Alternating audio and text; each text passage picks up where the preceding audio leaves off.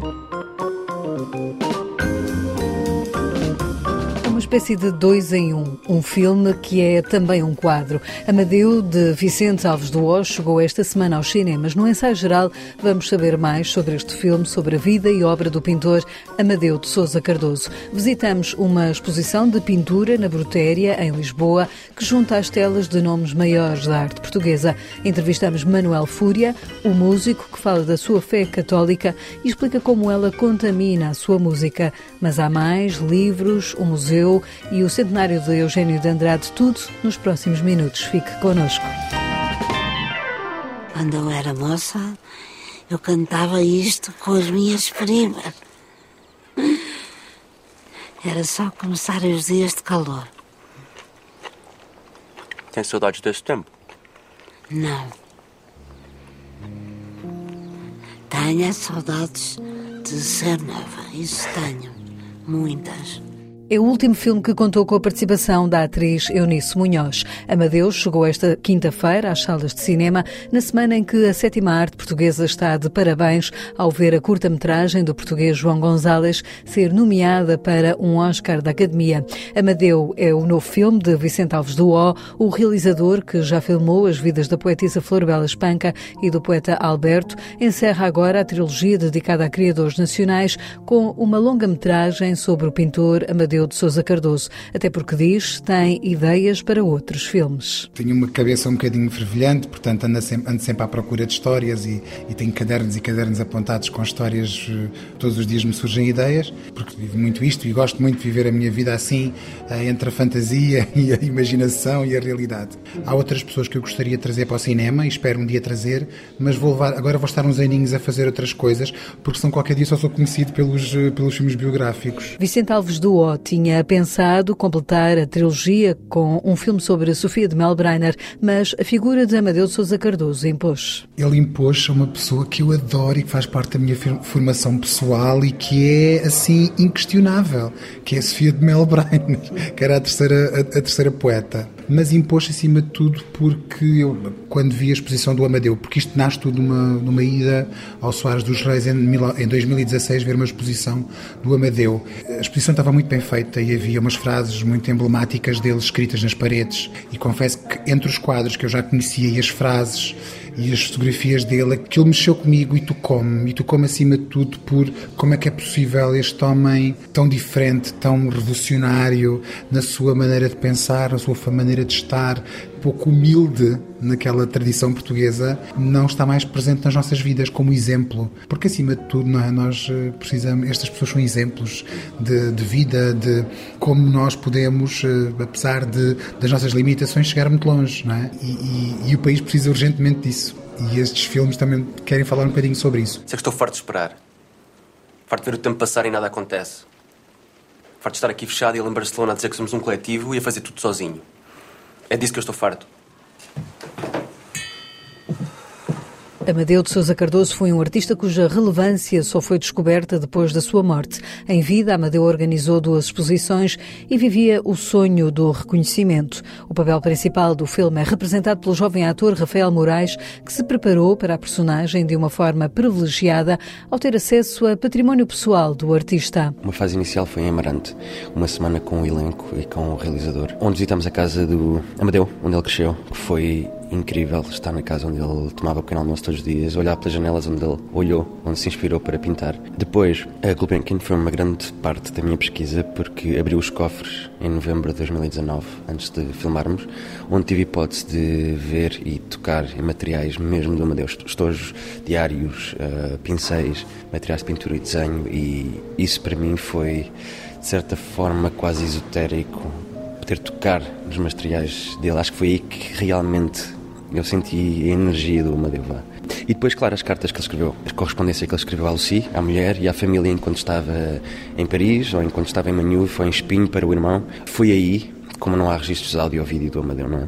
Foi aí que eu me baseei mais para construir este meu Amadeu. Foi nas cartas que ele escreveu. E ele escrevia de uma maneira brutalmente honesta, em que falava abertamente dos seus sentimentos, dos seus medos, inquietudes, esperanças e do amor, especialmente pela Lucy foi esse lado mais humano onde eu me debrucei mais para construir este Amadeu, sem sombra de dúvida, foram nas cartas. Ao lado de Rafael está a atriz Ana Lopes, que representa o papel de Lucy. Sabes que hum, as tuas irmãs fartam-se de perguntar porquê é que tu não me pintas. Quer saber porquê? Quero. Porque só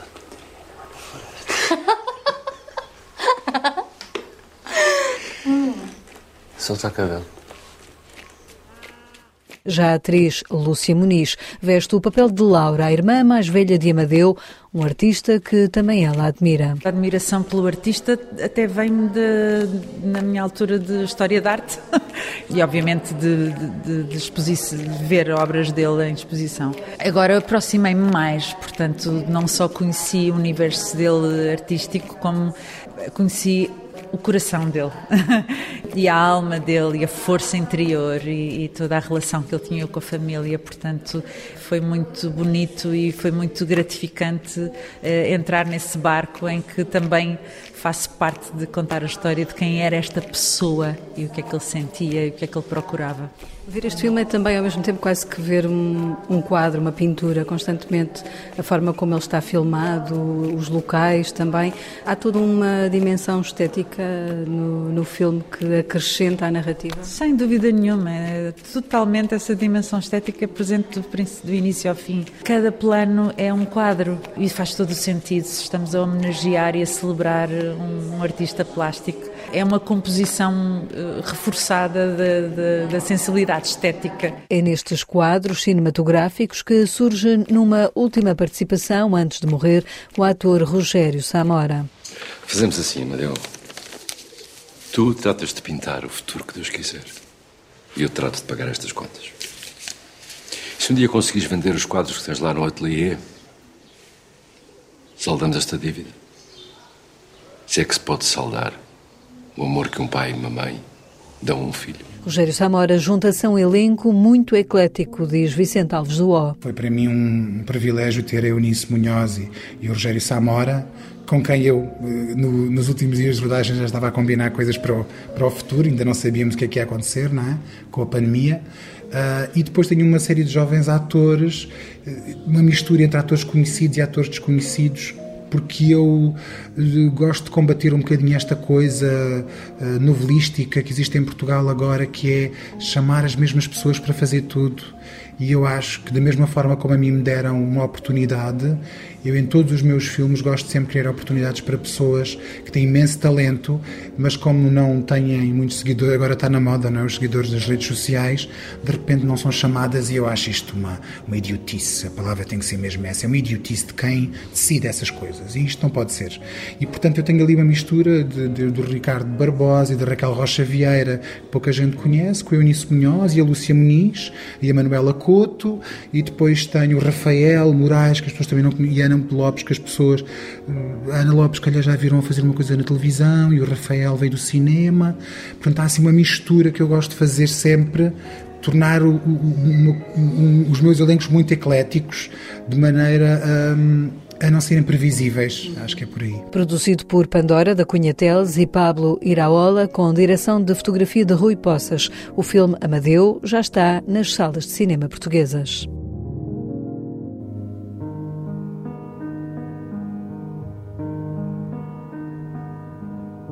Além de realizador, Vicente Alves do O é também escritor e tem um novo romance, que a Vida nos Ouça é um livro que conta a história de Vasco, que, tal como Vicente, é também realizador de cinema. Ele é um alter ego sem ser um alter ego. É uma outra possibilidade de, de vida.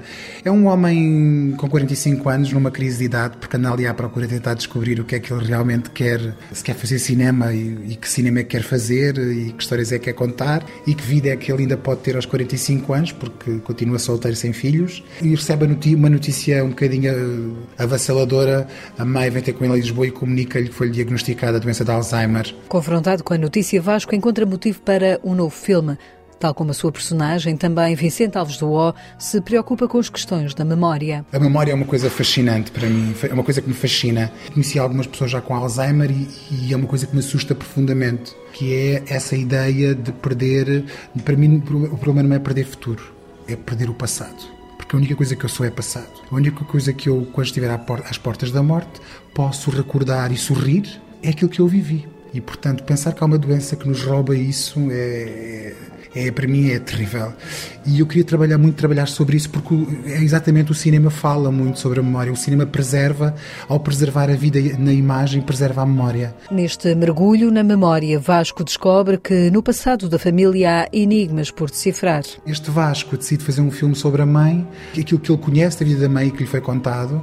Das poucas fotografias que sobraram. Das poucas fotografias que sobraram e de repente ele descobre que afinal de contas há um homem misterioso presente numa fotografia, presente no dia do casamento da mãe, que vem alterar tudo aquilo que ele acha que foi o seu, o seu, nascimento, o seu crescimento, e ao mesmo tempo que a mãe está a perder a memória, ele também está a perder a sua memória, que é o seu passado, e a, e a ter que refazer a sua vida de uma outra maneira. Este livro poderia ser um filme? Eu acho que este livro podia ser um filme, mas eu confesso que me apetece muito se calhar durante uns tempos separar as águas. Apetece muito fazer de filmes e tenho ideias para os próximos filmes que quero fazer e quero que a literatura seja se calhar o espaço onde eu tenho capacidade de desenvolver ideias que eu acho que podem ser podem ficar curtas nos filmes. Ou seja, é verdade, digam que disserem, nada bate um, a capacidade infinita de um livro. E há histórias que eu acho que vivem melhor dentro dos livros e eu vou escrevê-las em livros e há outras que eu vou escrevê-las para, para o cinema. O poder da literatura, mas também do cinema de Vicente Alves do O, o livro que A Vida nos Ouça tem a chancela da Oficina dos Livros. Até 15 de fevereiro, no Espaço Bruteri, em Lisboa, pode ver uma exposição de pintura que junta alguns dos principais nomes de artistas portugueses consagrados. Pintura Sem Fim reúne os trabalhos de 70 criadores, entre eles nomes como Paulo Rego, Ângelo de Souza, Nadir Afonso, René Bertolo ou artistas de outra geração, como a dupla Sara e André ou Rui Calçada Bastos. A unir os trabalhos está o facto de serem pinturas sobre tela, indica o padre João Sarmento, um dos jesuítas da Casa Brutéria, onde pode ver esta exposição que tem uma particularidade na forma de expor. É uma, uma técnica expositiva, a própria do Salão de Paris, onde para efeitos de comércio se, se colocavam dentro dos, dos salões telas das, do chão até ao teto, né? telas pinturas emolduradas, várias temáticas religiosas, épicas, históricas, e ficavam do chão até ao teto. E havia uma série de regras e de protocolos com essa dentro dessa lógica onde as melhores ficavam ao nível do olhar e as piores mais para cima e, e mais para baixo. E quisemos invocar também, ironicamente, esse, esse modo de expor. Digo ironicamente porque hoje em dia não é, não é o modo de expor normal e não, nem sequer o modo de expor normal destes próprios artistas que, tam, que temos aqui. Quisemos ter essa ousadia de de colocá-los em conjunto, muitíssimo mais próximos do que aquilo que estão habituados a estar, ou seja, as telas quase que se tocam umas às entre, entre elas e uma constelação, de facto, como dizia, quase esquizofrénica, onde, onde acontecem cruzamentos muito inesperados entre pintores muito reconhecidos, outros, outros muito menos. Muitas das obras expostas pertencem a coleções privadas. Vê-las juntas é por isso uma oportunidade e teve o apoio da Fundação Milênio BCP. Pintura sem fim mostra como esta arte é resiliente e está viva. A pintura móvel é um método tão antigo e continua a ser usado em todas as partes do mundo e e é muito, foi muito interessante termos esse, esse desejo de, de, fazermos, fazermos coincidir quem continua a usar este método, parece que como ao livro, que tal como ao livro não quer, não quer desaparecer, não continua a ter o que, o que dizer e a espantar e a, e a criar. Pintura Sem Fim é uma exposição com entrada gratuita que pode visitar até 15 de fevereiro, dia 8 às 6 da tarde, poderá acompanhar uma visita guiada.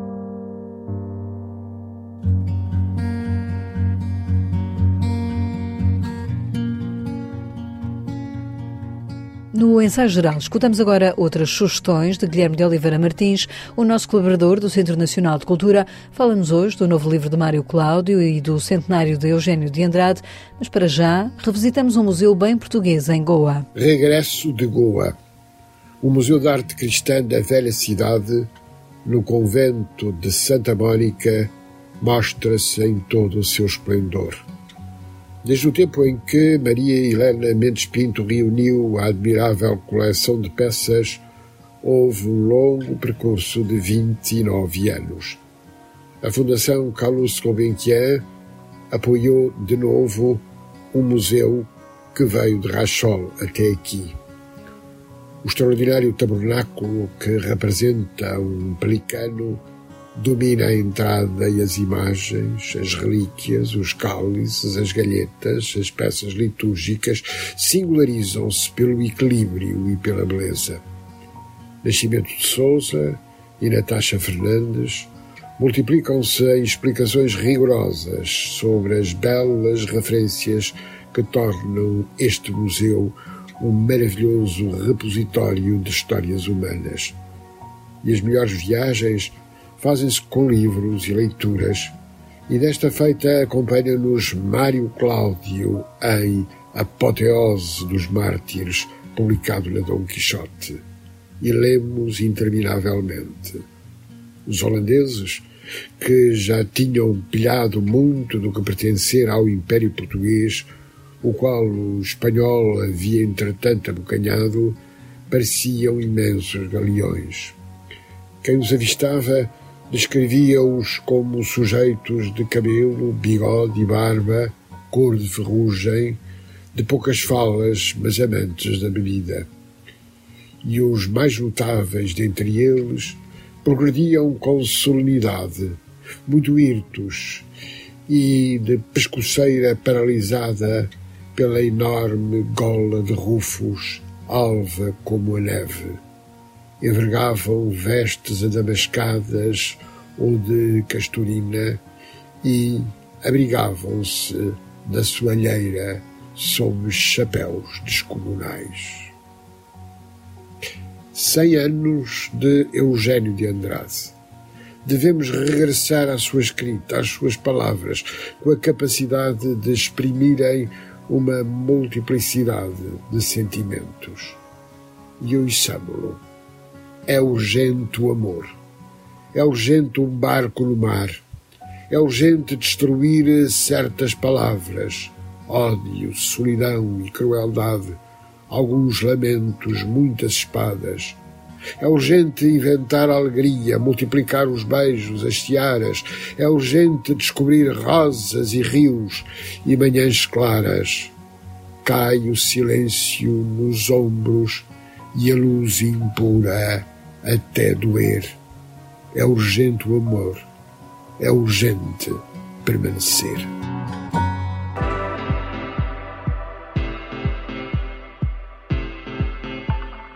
Muito tempo passou desde o último disco, em 2017, e muito mudou na vida do músico Manuel Fúria. O artista e compositor está de regresso aos discos, lançou recentemente Os Predadores, um dos seus álbuns mais pessoais e biográficos. Em entrevista ao ensaio geral, o músico explica que volta quis dar à sua carreira, distanciando-se do meio musical e encontrando outra liberdade. O que aconteceu assim mais de substancial foi, da minha parte, uma alteração ou uma afinação na maneira maneira como eu estou orientado dentro da música, a maneira como eu vivo a música, essa minha forma de, de expressão artística que até 2018 tinha sido um modo de vida, uma maneira de ganhar dinheiro e viver disso e a partir de 2018 deixou de ser, por uh, decisão minha, fruto de alguma saturação uh, do mundo da música em Portugal, dos seus lugares e rituais e percursos Houve uma necessidade de afastamento? Houve uma necessidade de afastamento e de eu desconectar a música que faço da maneira como ela é apresentada, consumida eh, e, eu tive necessidade de fazer isso para, para salvaguardar a própria música. Para poder saborear também melhor eh, depois aquilo que se faz? Isso não foi uma intenção, mas acaba por ser uma consequência.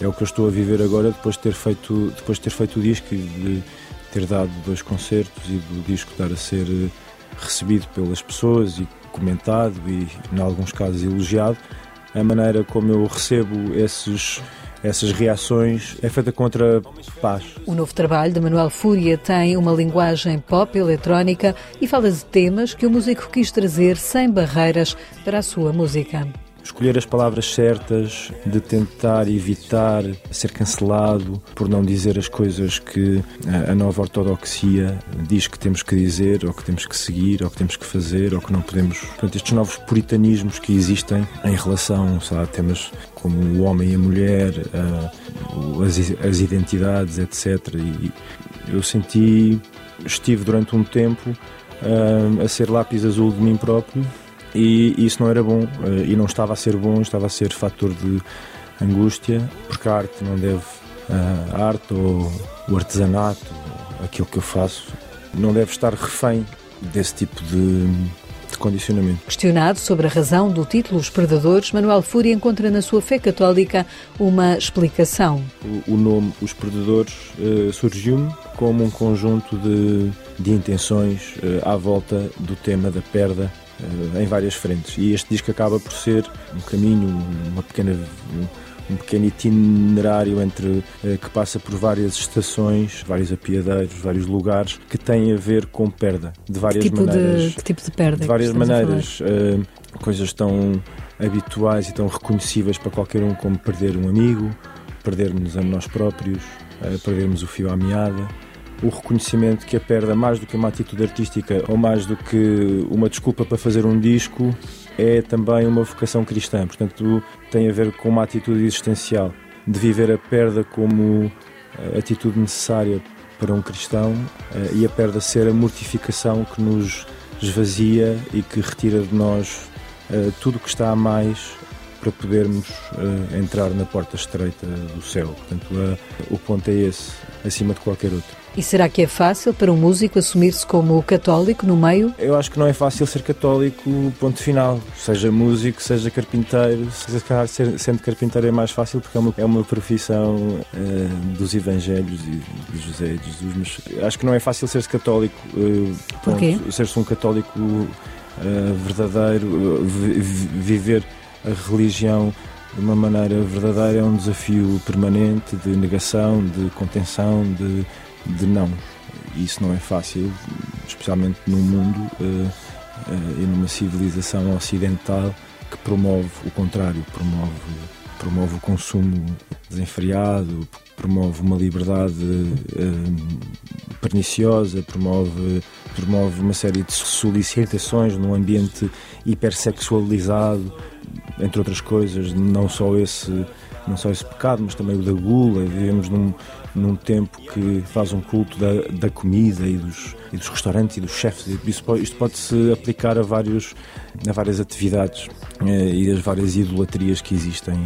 Mas eu acho que não é fácil ser-se católico, ser-se músico, mas também não é, não é fácil hoje, como não seria há 100 anos atrás ou 200 anos atrás. Hoje temos outros desafios. Para hoje, um, uh, um ser católico significa estar numa atitude de resistência uh, contra um mundo que é hostil. As inquietações que Manuel Fúria deixa com o seu testemunho no ensaio geral em que fechamos com a sua nova música. A sonorização é, como sempre, assinada por José Luís Moreira. Voltamos de hoje a oito dias. Vamos mergulhar na Odisseia Nacional do Teatro Nacional Dona Maria II e vamos estar em Vila Real. Até lá, boa noite e bom fim de semana.